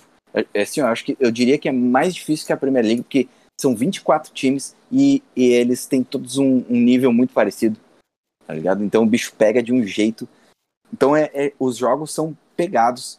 E esses caras estão tão, eles estão curtidos ali. Eles estão vivendo isso hum, toda semana. Eles eles estão sempre nos cascos. Eu acho bem legal. Principalmente esses caras mais jovens que já tem esse experimento lá na Championship. A gente vê os jogadores de destaque como Mount do Chelsea aí que ele, ele teve uma temporada na Championship antes, sabe? E por isso que ele já veio meio pronto assim, olha, só tem 21, na época tinha 21, né? Chegou chegando titular. Eu acho acho boa, um bom lugar para se pescar jogadores que não são caros e que são muito bons pro seu elenco. É a Championship. É, o Joshua King foi anunciado. Foi Olha aí. anunciado. Lá vem o homem, mais um da Championship. E o, Vamos ver. e o, Mina- e o Minamino tam- foi pro Southampton, também vi agora. É, esse aí tava meio encaminhado, né? Já tava engatilhado já. Carlito, teu, teu craque do mês. Meu craque do mês, apesar de talvez não ter sido craque nos números, apesar dos números dele terem sido bem bons, mas eu acho que ele é uma das caras desse novo momento do Arsenal, é o Lacazette. Laca, laca. Eu, eu ia até comentar que tu não falou dele, é um que animicamente eu tenho visto, visto com muito bons olhos para esse time do Arsenal. O Lacazette é o capitão do Arsenal. Uhum. Ele, Ele não tem a braçadeira, mas ele é o capitão. ele é o capitão do meu coração. Ele. Eu fui olhar ah, como é que foi as- foram as participações dele. E eu me dou ao luxo de mencionar que desde o dia 26 de dezembro ele é um- um dos caras. Ele é, ele é o fator de experiência no Arsenal. Ele é o cara com 30 anos que chegou e disse: vamos pegar essa gurizada aí e vamos fazer jogar. Então, não sei se no próximo mês vai ser ele. Tem 29 anos. Não sei se no próximo mês vai ser ele, mas nesse mês eu faço questão de dar de dar essa essa essa lembrança pro Lacazette que ele se reinventou, se reencontrou e nesse mês de nesse mês de, de, de fevereiro, né, esse bom fevereiro que o Arsenal teve, o Lacazette merece a minha o meu Janeiro. voto. Seu... De janeiro. O É que o cara leva menção- Dinar, ele já tá prevendo. Não, o fevereiro vai ser o Saka. É, com uma menção honrosa, com uma menção honrosa pro Leno, tá? Que... É, Pra quem? Pro Leno, Pra quem? Ué? pro Leninho. John Lennon? Não, é Berd, Berd Leno. Não, ele, ele foi muito bem. Ele foi muito bem também. Ele é uma parte importante do time. Não é o goleiro, meu goleiro favorito, não é o goleiro que eu gostaria de ter no Arsenal, mas ainda assim ele é um goleiro de qualidade. Como tu disse em alguns episódios atrás, é um goleiro. É um goleiro. O Leno é um goleiro, né? É um goleiro. Vou passar então, gente, os jogos aqui pra gente. São duas rodadas mais uma vez, até o próximo episódio. Teremos rodada no meio da semana, no fim de semana, como a gente gosta. E aí vocês me dão os seus destaques, tá? Eu só Diga. queria falar uma coisinha antes. Ah, parece que o acordo com o King foi. ah, ele foi permanente. Só que por Ah. seis meses. Ah, Ah, ué? Com opção, com, op- com opção de, de, de Renovar. renovar. e depois. E parece que o que ele pagou foi 5 milhões, 4, 5 milhões pelo. hum. É, por isso Será que, acessível. tava, será que tava acabando o contrato? Eu acho que acabava assim. É, tava no fim. Por isso faz bastante sentido. É, aí o clube não deve, não ia querer emprestar depois o cara ir de graça, né? normal. Ah, é o famoso contrato de desempenho. Se jogar, fica. Se não jogar, tchau. Bom, ah, vamos lá então. Amanhã, terça-feira, dia 2 de fevereiro, teremos Sheffield United e West Bromwich e Wolves e Arsenal às 3 horas da tarde. Às 5h15 nós temos Manchester United e Southampton e também às 5h15 Newcastle e Crystal Palace. Aí nós temos na quarta-feira, fechando essa rodada de meio de semana. Ah, não, tem jogo quinta também, desculpa, gente. Mas seguindo a rodada de meio de semana, temos o Burley contra o Manchester City às 15 horas e o Fulham e Leicester também às 15 horas. Às 16h30, Leeds e Everton, jogão, hein? E às 17h15, Aston Villa e West Ham e Liverpool e Brighton. Na quinta-feira, fechando essa rodada, Tottenham e Chelsea, o clássico londrino às 5 da tarde. Carlito, teu destaque. O meu destaque vai pro jogo do Arsenal de amanhã. Se eu não me engano, é contra o Wolves, né? Wolverhampton, exatamente, lá no estádio deles. Esse jogo difícil, isso aí. Eu acho que vai ser um bom jogo, vai ser um bom teste. O Wolves é um time duro. Apesar de não estar tão bem quanto a gente gostaria, porque a gente tem um carinho especial. A bancada tem um carinho especial pelo, pelo Wolves, né? Eu acho que o, é, o e o tirando o Wellington. Wellington, tirando o Wellington. Mas que o Wellington Devolva não tem carinho por ninguém. O Wellington, nada, ele, é. ele, ele só tem carinho pelo Everton. E olhe lá, porque ele só sabe falar mal. Exatamente. Mas eu acho, que vai ser, eu acho que vai ser um jogo, eu acho que vai ser um jogo duro. Eu acho que se o Arsenal consegue ganhar esse jogo e consegue ganhar bem, ele ele bate o pé nesse nessa ascensão, já entra o mês de fevereiro ne- nessa nessa curva ascendente para buscar o seu lugar ao sol nessa temporada aqui. Olha, foi difícil. É, vencer é ele, ó. Encostar no Big Six dependendo dos E encosta na resultados, Big né? Six. É. É, e aí é tipo assim, tem camisa. E agora? Bom, Leozito, teu destaque? Uh, muitos jogos bons para destacar. Quero só dar o adendo que Leeds e Everton provavelmente foi o melhor jogo do primeiro turno. Foi muito bom. Mas eu vou destacar. Toma, quem? Carlos! Chupa, Carlos. Não, Não mas, sei pra quem. e- e- mas eu vou destacar um jogo que não é um jogo tão bom, mas ele tem uma coisa importante. Eu vou assistir. Newcastle e Crystal Palace. Ele tem uma coisa importante, eu vou assistir. Eu vou Ai, assistir. ai. Esse é o fato, é porque se eu destacar os jogos de quarta, eu não vou conseguir assistir, que é no meu horário de trabalho. Eu vou aproveitar amanhã que é feriado. E esse jogo Saquei, às saquei. 5h15 é o horário que eu gosto Que eu de vou jogo, acordar. então. E eu gosto de ver jogo. Então. Newcastle Saquei. e Palace, é um jogo total meio de tabela lá do B. E, cara, tem vários desses jogos que no fim das contas estão sendo muito bons, tá ligado? Então, Verdade. Isso é um fato até quero- consumado da Premier League, né? Até, até quero falar, uh, West Bromwich e Fulham foi melhor que City Sheffield, por exemplo, Ah, com certeza. Com na certeza. rodada Na passada. real, eu não, eu não posso cravar, porque eu não assisti o City e Sheffield. Mas, mas eu acredito, porque eu gostei do jogo. E teve mais um. O Burnley e Aston Villa também foi do caralho na, na rodada, na retrasada ainda. que Foi outro que eu vi. Tem muito jogo bom. Eu, eu tento ver É. todos os jogos, né? Porque Sim. eu acho todos bons, até os ruins. É, nada se compara à final. Nada se compara àquela final de Libertadores. Foi horrível. Enfim, Como eu falei tudo no diminutivo, Wellington Zito, qual o teu destaque? O meu destaque vai ser para Aston Villa e West Ham. Baita É, jogo. Vai ser um baita jogo. Os, os, os times estão brigando pela.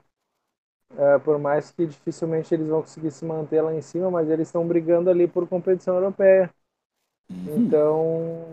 E também vai ser uma. é, eu não digo desempate, porque o Villa ganhou, mas para ver qual time é o mais subestimado, né? Sim, é, o confronto dos subestimados. ai, ai. É, o Vila joga em casa, né? ma- Mas atualmente isso não garante muita vantagem, vai ser um jogaço mesmo. Bom, eu falei que eu não ia destacar Tottenham e Chelsea, né? Então eu não vou mesmo. Até porque estão falando, falando que o Tottenham tá, tá muito ruim, e daí eles vão. Não quero falar sobre esse jogo para depois certas coisas que eu disser não envelhecerem mal. Bom, Liverpool e Brighton eu vou destacar porque eu gosto do Brighton e ele já deu um, um sufoquinho aí. Um sufoquinho não. Dominou, né, o Tottenham na rodada passada. Eu sempre torço pelo Brighton para que ele consiga colocar a qualidade que a gente sabe que tem ali no campo. O Liverpool vem embalado, deu uma embalada forte aí, mas é um joguinho daqueles trickster, né? Aqueles joguinhos que, o, que a gente já viu o Liverpool escorregar. Então, vamos ver, vamos ver. Não sei se vai escorregar, mas acho que não. Mas vai ser legal de assistir, porque são dois times que têm propostas de jogo, de, de jogo mesmo. Querem bola. Então vai ser tri, vai ser massa. Passando então aí para a rodada do fim de semana. No sábado nós temos cinco jogos. Às 9h30, Aston Villa e Arsenal. Caraca. Ao meio-dia nós temos Burnley e Brighton e Newcastle e Southampton. Às, às 14h30, Fulham e West Ham e às 17 horas Manchester United e Everton. E no domingo, Tottenham e West Brom, Wolverhampton e Leicester, Liverpool e Manchester City e Sheffield United e Chelsea. Tem jogo segunda também, é o que fecha a rodada. Leeds e Crystal Palace às 17 horas. Vou começar agora então pelo Wellington. Cara, eu vou destacar o, o Manchester e Everton. Vai ser um jogão. Eu espero que o, o Ancelotti não, não faça um, um 7-2-1 e põe um time para jogar, né? Põe um time para jogar ali. O retrospecto recente contra o Manchester é péssimo. Inclusive nessa no primeiro turno, que foi em dezembro ali, dia 23, perdeu de 2 a 0. Mas, enfim, é, é um jogo que eu quero. é, acho que vai ser bem bom. Vamos ver se o Ancelotti se deu conta, né, do que, que ele fez de errado. É, vamos ver. Tenho não um bom pressentimento, mas acredito que possa vir alguma coisa boa. Gol do Joshua King. Eu não ia reclamar. Desculpa, Lucas, mas Ia eu ser legal. reclamar. Ia ser É, interessante. Carlo, Ah, cara, eu não ia destacar um jogo do Arsenal, porque eu já destaquei o da, da rodada anterior a essa. Mas é que aí é Aston Villa e Arsenal. Então eu fico obrigado a, a- a destacar, porque se o Arsenal ganha do Wolves e ganha do Aston Villa, aí o meu dedo no cu e gritaria sai da frente. aí, meu é, irmão, mas ó, é, aí fudeu. razão. Aí fudeu. Aí Aí, eu acho fudeu. depois aí- perde pro Leeds, é. Não dá nada. Não perde, não, porque não vai perder mais esse ano, Então eu já te falei, cara. Já te deu a letra, cara. Aceita, não vai perder. Não vai perder. Ô, meu, Mas- se isso realmente não se isso realmente acontecer, o Arsenal não perder mais, eu vou lá na casa do Carlo pedir pra ele me, me abençoar. Pra ele fazer uma dessas pra mim também. Porque, porra, eu tô precisando. Léo, Uh, Liverpool e City. Liverpool City, é verdade, caralho, tem esse jogaço. é, E- jogaço. E, e lembram aquilo que eu falei? É, é verdade, quer ser campeão, ganha do City. Bah, tá difícil ultimamente. Acho que Tá bem complicado. Por isso que o City bem tá- complicado. por isso que o City tá na boca. né? Cara, eu vou, eu vou dizer pra vocês bem, bem na moral, assim, eu, eu, eu acho difícil o City largar o osso agora. Eu também acho. Ah, tá bonito Foi o demais. primeiro Até time que eu botei no pra que ia ganhar. É verdade. é E- verdade. E... aí depois tu deu uma trocada, mas relaxa aí, porque É. na rodada 20 e. Deixa eu só fazer meus cálculos. 26, não tá longe, faremos a última vez. A última chance de acertarmos o nosso top 6. Mas, cara, o City com três pontos na frente, um jogo a menos, bah, cara, É, é Né? tá, tá complicado. é E complicado. assistindo né? os jogos, é, é, eu não vi o contra o Sheffield, né? Que dizem que foi bem ruim. Mas caraca, o jogo anterior destruiu o adversário, assim, foi humilhante. E aí Foi, eu foi. vejo, ah, o contra o Sheffield foi, foi, foi. Deve ter sido ruim, pode ter sido ruim. Mas É ganhou, coisa que o United não fez. O, City, o City é o único time que parece que consegue jogar o suficiente quando precisa. É, é, eles estão ganhando tipo, até quando não vai. Tipo, quando sabe? não vai, É, tipo, nem, nem, nem, nem engata a terceira marcha e ganha igual. Mesmo sem o De Bruyne, né? A gente tava preocupado aí com. Mas foram. Mesmo sem- Sofreu seis gols e sofreu zero gols. Né? Os dois Sim, jogos, por sem- enquanto, sem De Mesmo Bruyne. sem o Bruninho. O City ele tá seis jogos na PL sem tomar gol. Pois O é. último gol que ele tomou foi contra o Chelsea. Ganhou de É a 3 a 1. melhor defesa. E, e, e ele, né? Alô, Salá. Salazinho, podemos. E, e podemos é aquele encantar. velho papo, né? Que agora tá muita gente Tem falando Muito gol.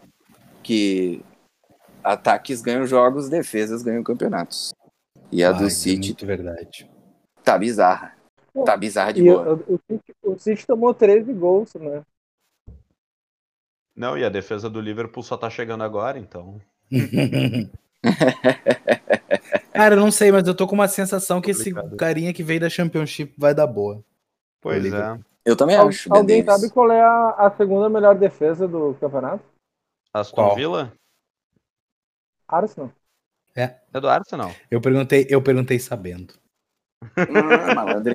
A do Arsenal era, era a melhor, né? Até chegar aquela fase medonha. É. De derrotas. Não, mas é. A defesa do Arsenal é boa mesmo.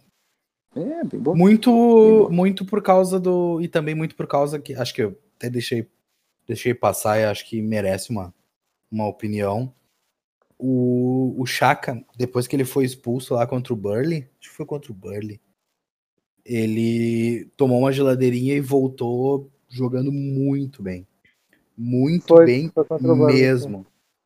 Muito bem mesmo. E eu sou um crítico dele, porque eu não gosto do futebol dele, mas eu tenho que me render ao fato de que o cara tá, o cara tá jogando muito bem, o cara tá comandando esse, esse meio-campo do Arsenal.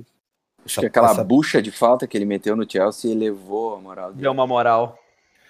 Não, eu acho que eu acho que o, o Arteta encontrou uma forma de utilizar o cara. Porque tecnicamente ele é muito bom, tecnicamente ele é excelente. Mas ele tinha esses problemas, né? Tanto. Ser meio boi louco. É, e ele tem um pouco de problema de relacionamento. E... Boi louco. Difícil. Boi louco. É que assim, cara, quando o time tá é mal. bom porque aí quando, tem, quando o cara tem problema de relacionamento, dá abraçadeira pra ele. E aí. É. Mas a gente Aí, sabe aí que ele, o- ele xinga geral e ninguém vai falar nada. Mas a gente sabe que o capitão é o Lacazette.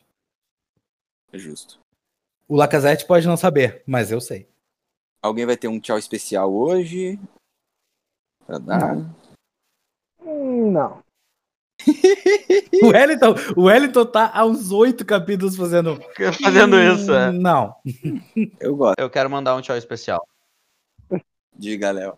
Meu tchau especial vai ser pro Pedro Luiz, torcedor do Newcastle, ah, nosso ouvinte. E, de novo, eu vou mandar um tchau especial pra Paloma, porque ela me falou que maratonou a gente essa semana. Olha aí, rapaz. Então, quem nos Coitada. maratona me- merece mais um salve. Tadinha. Merece de todos até. Deve- É. Merece mesmo. Deve estar ruim a Tá, coisa pra tá. ficar maratonando nossos episódios. É. Ai, Obrigado. tu- Não tá fácil pra ninguém. baixo, jogar pra cima, não tá rapaz. fácil pra ninguém essa quarentena. Não, não tá mesmo. E parece que vai longe, vai longe. Queria dizer pro pessoal nos seguir lá no Instagram, no arroba fish, underline ball, underline cast, nos escutar nas plataformas, mas mais importante, nos compartilhar. Compartilhem a gente no Twitter, no Instagram, no Face, no Zap Zap, em tudo que vocês puderem. Inclusive, muito obrigado ao pessoal que tá fazendo isso, que eu sei que tem uma galera fazendo. E valeu mesmo. É, Bom, o meu tchau especial vai para o país. Porque quem sabe se eu começar a ter um pouquinho mais de o, alegria e ser legal com ele, ele resolve fazer alguma coisa para me ajudar. Cada dia é uma merda diferente nessa porra de país. Então fica aí um beijo pro Brasil, que quem sabe ele fica feliz, que nem o Chaka, assim, e melhora. Eu Agradeço a presença de hoje todos. Eu, eu acho que hoje ele tá mais triste. É? É, eu acho que. É. Porque o, o presidente do Senado e da Câmara são bolsonaristas.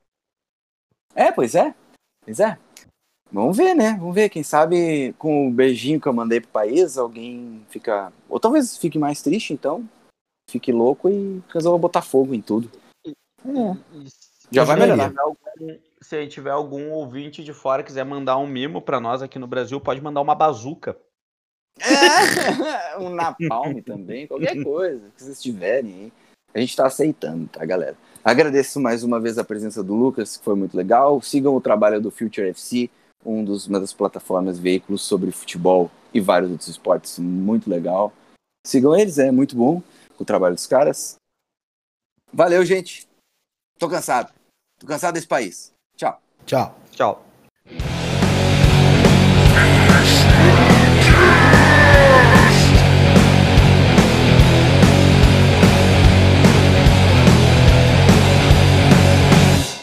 É o meu gurizinho! É o meu gurizinho! Ele é um monstro! Ele é um monstrinho! Ah, Fia da puta! Anularam o gol do meu gurizinho! Fela da porra! Ai, ai! Eu odeio todo mundo.